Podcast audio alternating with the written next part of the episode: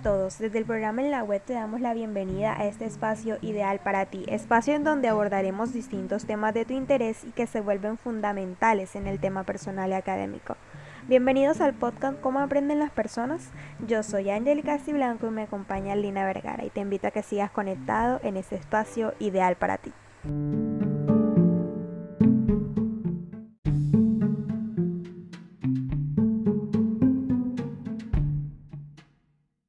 Cuando hablamos de aprendizaje nos estamos refiriendo a ese proceso mediante el cual modificamos y adquirimos habilidades, destrezas, actitudes, conductas y respuestas emocionales a través de la experiencia y el razonamiento y la observación a lo largo de nuestro a lo largo de todo nuestro desarrollo como seres humanos. El cual resulta importante porque nos permite la adaptación a nuestro entorno. Pero Lina, ¿cómo sabemos cuándo se produce un aprendizaje?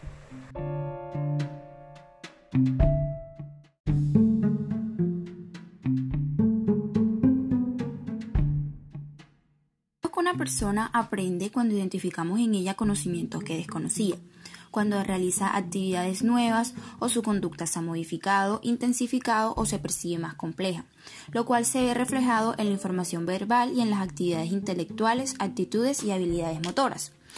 Un ejemplo puede ser cuando por primera vez somos capaces de atar nuestros zapatos correctamente, cuando un joven coopera frecuentemente con sus compañeros en vez de agredirlos o cuando somos capaces de discutir un tema con mayor profundidad después de haber asistido a una clase sobre ese mismo tema.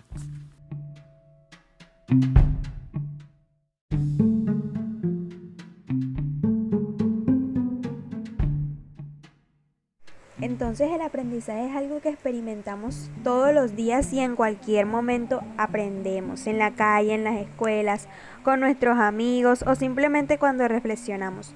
Este aprendizaje se puede presentar de manera intencional o sin intención. Por ejemplo, aprendemos sin intención cuando al tocar un electrodoméstico que está sobre el fogón nos hacemos daño y en otra oportunidad procuramos no tocarlo sin usar protección.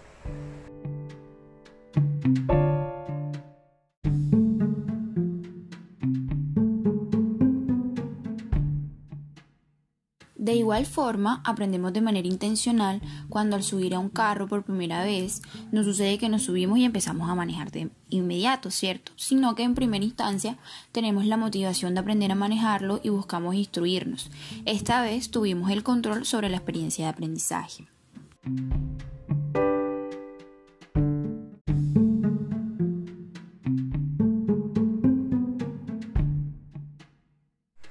Pero ¿qué les parece si en nuestro próximo episodio miramos algunos estilos por medio de los cuales aprendemos y que nos ayudará a llegar a una experiencia de aprendizaje satisfactoria y poder de esta manera potencializar nuestras habilidades académicas?